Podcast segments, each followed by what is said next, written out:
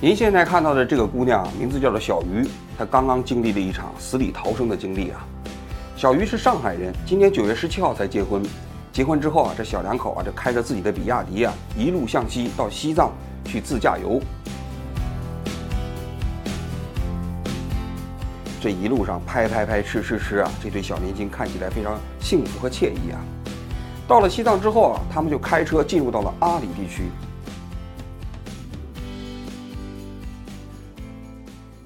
阿里大家都知道啊，是西藏著名的无人区啊，非常危险啊。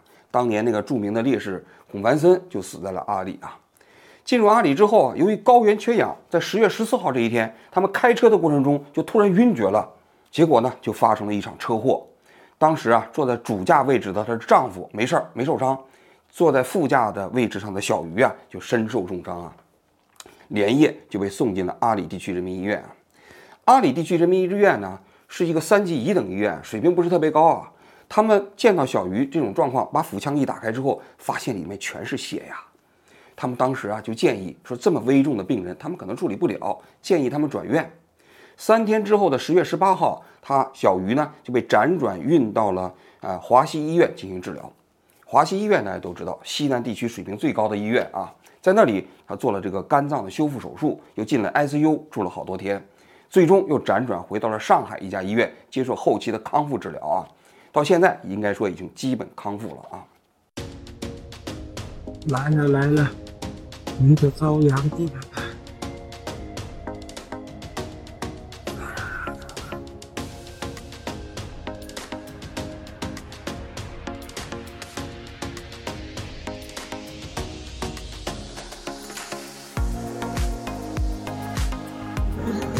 十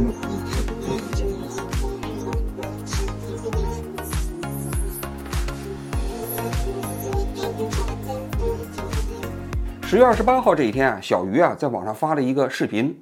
这个视频发发表完之后啊，立刻引起了网上的舆论爆炸。小鱼在这个视频里头讲到了两个信息。第一个信息呢，这视频里头披露了她和她丈夫之间的聊天记录。这聊天记录里，她丈夫就跟她讲，当时她在阿里地区人民医院住院的时候啊，要用很多血嘛。但是阿里地区的血站很快就告急了，没有这么多血了。那怎么办呢？她的丈夫姓陶啊。就找到了她自己的小姑，她小姑就找到了上海市卫健委，上海市卫健委呢就动用关系啊，就把阿里地区所有公务人员的血啊，哎，全都给用上了，所有 A 型血都给用上了。当时就动员这些人去给他献血，有公务人员，有武警啊等等啊，边防战士啊什么之类的啊，这是第一点。第二点，他又在这个视频里头披露啊，他当时从阿里地区啊转院到华西医院，是用的湾零五五零的公务机啊。不但如此啊，这全程都有医疗小组啊。从飞机下来之后，还有警车开道啊。那你想想，这两个信息发到网上之后啊，这网民立刻就不干了。你想想，大家一般人都认为啊，这公务人员啊，实际上已经算是体制内的了啊，平时就是已经可以对老百姓作威作福的了。但是没想到啊，你虽然说是公务员啊。但是你辛辛苦苦奋斗来奋斗去，好不容易考上去之后，你就成了人家权贵资本，呃，家庭孩子里面的血袋子。所以有的人甚至说，这不就是活着吗？活着的这本书大家都知道啊，当年张艺谋也拍成电影了，余华写的那本书。那活着里头那不是那个福贵？福贵当时在建国之后啊，突然有一天他的儿子上小学的时候，听到号召说去献血，结果呢，他儿子跑得最快，结果第一个就被抽血了。血抽多了，给抽死了。那么最后知道呢，其实他献血是给那县长的女儿献血。县长的女儿呢活下来了，他的儿子死了。但是那县长实际上跟他当年是一起在战场上打拼过的这么一个哥们儿啊。这是当年活着的故事。他其实讽刺的是建国之后这些共产党的官员，表面上喊着为人民服务，但实际上仅仅为了自己女儿的活命，却把另外一个孩子的血生生的抽干了的故事。所以有人说，你看到了吗？这权贵资本的这女儿，她是有自己的一命啊，但我们的命也是我们的命啊。所以有人在网上就说了，他说你可以用我们的血，但是呢，你呀，你别炫耀，因为你炫耀的话，这对我们来说是一个伤害，对不对？我想你们享受这样的特权，那就不要发传炫耀好吗？我们普通人的命就不是命吗？我们公务员辛辛苦苦的考上后，是你们有钱人的移动血包吗？我请问，我们妈的的命也是命啊！其实啊，我觉得这话说的有道理。为什么呢？因为对于那些真正的韭菜来说啊，无知是最大的幸福。因为当你什么都不知道的时候啊，你其实死了就死了，你还挺幸福，纵作鬼也幸福嘛。但是如果你要是真的知道了真相，比如说你这献血就是要给那权贵的女子在献血的话，那你就会觉得分外伤害啊。所以我觉得这个抱怨肯定是有道理的，对吧？这第一点。甚至当时还有人说呢，说你其实还是要庆幸一下，这你现在还只是要血呢，人家要是需要一个器官，你咋办呢？是不是？那是不是就得把那个秦刚的那个腰子给割了呀？然后就给这个女孩啊？是不是？所以你就知道，其实这样一种医疗体系下的不平等，在叠加着这种权力本身对医疗资源的这种占用的联想，导致了这个新闻一夜之间冲上了新浪微博的热搜。很快啊，一天之内啊，各个方面都开始回应了啊。首先开始回应的是这女孩的父亲啊，这女孩的父亲就说，他其实根本没什么钱，他是一个单位开车的。然后呢，整个这次把这个自己的女儿啊转运到华西医院用的公务机啊，花了前后一百六十万，他都是找亲戚朋友借的，找自己单位领导借的，一天之内有这种手机给他转过来的。然后他当时为了救自己的女儿啊，就豁出去了，不惜一切代价啊！其他的人他都不认识啊，他他也不知道怎么回事，这血就来了啊！这是他父亲，她丈夫呢，陶某也出来回应了，说这个其实他为了鼓励他妻子当时有勇气活下去，所以他吹牛啊，然后就是说啊什么阿里机器的血都给他了，其实当时这都是通过正规途径。然后阿里地区的血站也出来回应了啊，说是啊，当时我们就动员了这个人去采血呀，然后人就来了，这都没有私人关系啊。上海市卫健委也说了，他说当时他们是收到了有关部门的函件，嗯，然后来协助这件事情啊，来让阿里地区的援藏的这个上海的医生去会诊，这里头也没有私人关系，没有没有，正常正常啊。总而言之吧，你们这些人呢，不要随便联想，是吧？就是都是一个正常的事情，这就是一个正能量，你怎么都胡乱联想呢？他好像是血型是 A 型，反正他们要的也多嘛，都是一样的。在血站就紧急去缺血的话，就群里面发，然后公务员的话，嗯，他们也有献血的意识，好几个单位就过来了。我们看献血的队伍嘛，好几个人也过来，都是自愿过来的人也挺多的，人也没有特殊的情况。先查一下，然后能献成的话，他就自己的心意，两百、三百、四百的那样献。那么这件事情到底是？一个正常的医疗救助程序啊，一个正能量的新闻呢，还是这里头背后真的是被权力所有者利用的医疗资源，然后所导致的一个令人怎么说呢？令人很难接受的事实呢？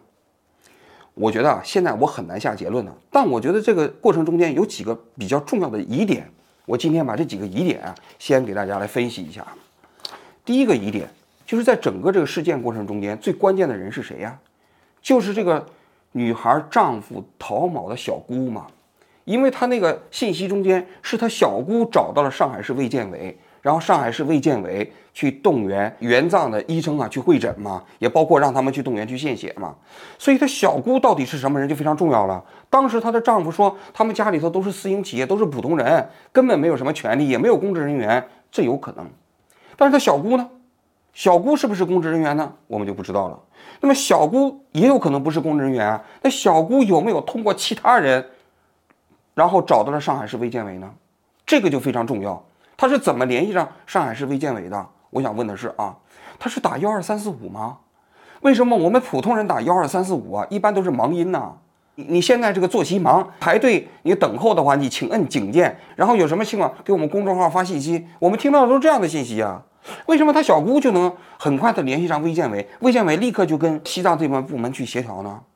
更何况上海市卫健委说了啊，说他们收到了有关部门的函件，哪个有关部门呢？是日喀则吗？如果是日日喀则的话，那我们就要问了：是日喀则给上海市卫健委发的这个函件啊，是谁让他发的？现在小鱼的父亲也包括陶某都没有说他跟日喀则的这个卫健委联系。对吧？那么日喀则怎么这个就突然想起来给上海市卫健委呃发一个函件呢？我们都知道，在中国啊，发这个政府之间的函件呢是有一套程序的，就说你首先要给领导报备，报备完领导要签字，签字完了盖公章，这中间套红的。所谓套红是什么意思呢？就是你用政府的公文纸，这公文纸上有抬头，比如说你上海市卫健委的抬头，下面有公章，然后这个东西要存档。这套程序其实在哪个单位都不容易，不管是日喀则也好，还是上海市卫健委也好，如果他发了函件的话，都必须要走这条程序。那如果他们这些人这个过程中间都是走正常程序的话，那我们就很奇怪了，就是一般人为什么很难？你给这个卫健委打个电话就能享受到这样的服务呢？为什么他的小姑跟上海市卫健委哎联系上之后，上海市卫健委就可以用这种套红盖章的方式帮他去协调呢？这是最核心的。但是这个核心问题没有人调查。然后上海市卫健委说说这个中间没有私人关系，这完全有可能没有私人关系，就是函件过来了嘛。那函件过来了，那我当然可以按照这种正常的流程来做了。但是关键是，这个函件到底上写的什么？谁让这个人发的函件？更重要的是，除了函件以外，有没有私人关系？这个也需要第三方去调查。因为我们中国的事情啊，大家都知道，有的时候有一个函件，但同时还有一份人情，或者说有一份权利在这里头。表面上让你程序上看起来没有瑕疵，但实际上是人情之手，是权力之手在发挥作用。这个我们每个中国人太熟悉了吧？但是上海现在这方面的回应通通都没有啊，这是第一点啊。第二点就是这个血液的问题啊。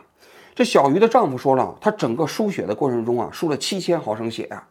然后呢，当地的血站都说了，我们当时只是动员啊这些普通人来献血，在献血的过程中间，我们也没有强迫，都是事先问过他们是不是愿意了。但我觉得这里头也有疑点，什么疑点呢？大家可能不知道啊，在中国啊，血液制品实际上是非常稀缺的啊，因为中国现在的自愿献血、无偿献血，在公民中的认知度比较低，所以全国各地的血站缺血是一个普遍现状。那么导致了一个什么现象呢？就是很多手术你要做手术的时候没有血，没有血就不能做手术。所以呢，在中国有一个特殊的制度，叫做互助献血。什么叫互助献血啊？就是你如果要是想用血的话，你比如说你申请你家人要做手术，你去到其他地方搞来其他人给我献血，献到了你这个人要做手术可以用的血量之后，我再给你做，否则的话你就做不了手术。这个就叫互助献血。比如说你要用到三千 CC 的血啊，你去找其他人献三千 CC 来，你或者买三千 CC 来也可以。这就是中国的互助献血。而且有的时候我跟你讲，你花钱都买不到。我在那个新浪微博就看到有一个人讲了一个故事，他自己的父亲当时住在 ICU，当时想要做手术，就是没有血。他说花二十倍的钱都买不到。他说那个时候他体会到了什么？在中国啊，有钱之绝望啊，不是说你有钱就能搞定这件事情啊，真的不是啊，就是你买不到血，你买不到血，其实你就做不了手术。那我们就问了啊，那阿里地区实行的是不是互助献血呢？我们不知道啊。那如果是互助献血的话，为什么小鱼他这七千 cc 的时候不需要他们自己去找血，一下子有这么多人去给他献血呢？于是在这里还有另外一个背景，在全社会普遍缺血的环境下啊，由政府部门来动员普通人来献血，就变成了一个非常稀缺的资源。因为你知道啊，哎，因为你平时你去，你到一个上那个单位去说，请单位的人给我们来献献血，你看有人理你吗？显然没人理你。但是政府如果要是动员说今天有个什么紧急的事情啊，我们赶紧去献一下血，你总能动员到人。这个是一个非常稀缺的资源。所以在这个新闻之后，有些人说，其实西藏那个地方很淳朴啊，你看着吗？当地的解放军给藏民去献血。那你是藏民吗？你不是啊，你能享受到藏民待遇吗？你不可能。人家那个十一国庆节，胡锦涛从城门楼上来，一一手拉一个藏族姑娘，一手拉一个维吾尔族的姑娘，你汉族姑娘，你看人拉你吗？肯定不拉你啊，对不对？所以你认为，哎，边防战士给藏族人献血就可以给你献血了吗？那你想多了，对不对？所以啊，就是这个政府当地的政府部门用自己的力量动员这些公务人员去献血，这件事情本身是实际上是非常值得调查的。就到底是什么部门让他们来做的？这里头有没有权力在行使着这样的一个推手？如果是有的话，那不就是特权吗？是吧？这是第三点，第四点，公务机啊，公务机，他父亲讲了，说整个这个救援的过程中用的是海南经纬医疗啊这个飞机体系的这么一个公务机啊，全程花了一百二十万呢，那确实非常贵。我们查了一下啊，这经纬公务机一般的报价呢，一个小时七八万，但它为什么这么贵呢？它这个飞机上还有整个的医疗小组，也就是说，它这飞机飞起来的时候，就有华西医院的医生到西藏去了，到了西藏阿里地区，把他接上飞机，再护送到华西医院进行治疗。这个过程啊，确实比较贵啊，是不是被宰了，我们也不知道啊。但这里头有两个细节，我觉得是值得调查的。第一，他的飞机落到成都之后，进入到华西医院，华西医院的肝脏移植中心，手术大拿，直接就给他做手术了。这个不简单。你要知道，华西医医院呢，在西南地区啊，是一个这个相当于北京的协和啊。那些医生平时那窗口期排的都是非常非常紧的啊。那能够让这个手术的大拿，能够让你这个病人到了医院就立即进入手术室去治疗的话，一般来说没有点关系你是做不到的。嗯，这是我基于我对医疗行业的了解啊，这第一点。第二点，公务机啊。从申请啊到起飞啊，其实也是需要时间的。据他父亲讲啊，他父亲是十六号赶到了西藏。他到了西藏那一天，阿里啊，阿里医院的医生给他讲，他说建议你用包机把女儿转走。这也就十六号晚上了啊。但是他飞机起飞呢是十八号。但是我们知道啊，你在一天之内你借到一百二十万，然后还把公务机都联系好了，这个速度是有点快呀。你借这个一百多万，这可能还。还可以啊，你虽然是单位开车的，你要是给领导开车呢，那你说不定也确实能挣借到这么多钱啊。但是公务机有一个问题，就是你要申请航路的话，你其实是需要时间的。我们国家的这个每天呢，呃，天上的航路啊，中国民航总局在头一天晚上十点半是个截止日期，也就是说十八号这一天的公务机要起飞。从西藏起飞要接回来，你必须在十七号晚上十点半之前就把这个航路递交上去。那你想想，他是十七号才听到阿里这区医医务人员跟他讲的，他在这个几个小时之内，不但就申请到了公务机，公务机还完成了航路申请，是不是也有点快啊？那这个过程中间是不是也有一些猫腻呢？我们就不知道了啊。他这个也是我们安排医护陪同，然后有医疗设备，然后就就是用救护车送到机场，然后坐飞机，然后那边也是有救护车送到医院，就是也是这么操作的呀。因为我们一般价格都是根据病情去报价的。总而言之啊，我觉得这件事情截止到我现在做节目的时候，从我个人角度来讲，还是疑云重重，并没有回答我的疑问。当然了，这件事情啊，确实有可能就是普通人。确实有可能，人家西藏那面的地方就是淳朴，就是主动为了救一个人，人家开始搞的这样一种自发的啊，这个血液呃输血啊活动啊都有可能。但是在我看来呢，这里头还有一个更重要的问题，什么更重要的问题？就这个女孩啊，她经过了这这一番公务机的转运呐，包括这个献血呀，这个过程中间哈，她所享受的这一切是是不是普惠的？是不是每一个上海市民到了西藏这个地方，如果出了车祸，如果有这么紧急的情况，都能有人去给他献血，都能有人到了华西医科医医医院的时候啊，还有人在门口等着他，马上给他做手术。如果是普惠的，那我觉得这件事情真的是一件好事儿，值得称赞呐。那真的是正能量的好新闻呐。但是如果不是普惠的，那它就变成了一种特权。那这种特权呢，就有三种可能性。第一种可能性，它是因为权力所导致的特权，因为人家有有权利嘛，所有这些医疗资源，所有这些所谓的这个社会资源都属于人家的。第二，金钱，因为在我们国家，金钱有的时候跟权力啊分不清，因为因为金钱就可以搞定权力，然后权力呢再赋予你特权。第三种人情，人虽然说没有钱，没有没有权，但是人家呢。也确实是跟有关部门的领导关系比较好，那领导说一句话，把他这事儿给办了啊。但不管怎么说，基于这三种情况下，它都是一种特权。那如果是特权的话，所谓的救命就不是好事儿。这件事情出来之后啊，胡锡进又出来洗地了，说这是救人，救死扶伤，这是就首先是个好事儿。我们要辨析的是，如果救人，如果救命是一种特权的话，它就不是好事儿。我们普通老百姓要所要求的是什么？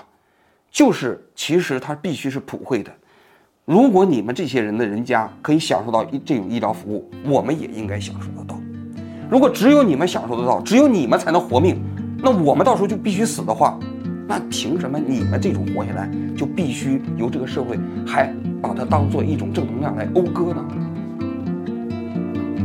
那到底是什么呢？我们就希望有关部门能够把这件事情啊查个水落石出，给这些韭菜们呢一个交代吧。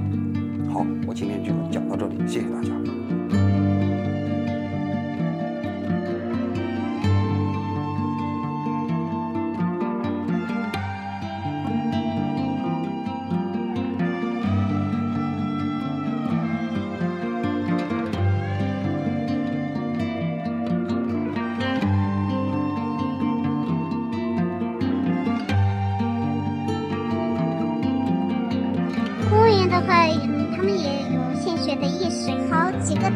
过来。我们像献血的队伍嘛，好几个人也过来，都是自愿过来的人也挺多的，公务员没有特殊的情况。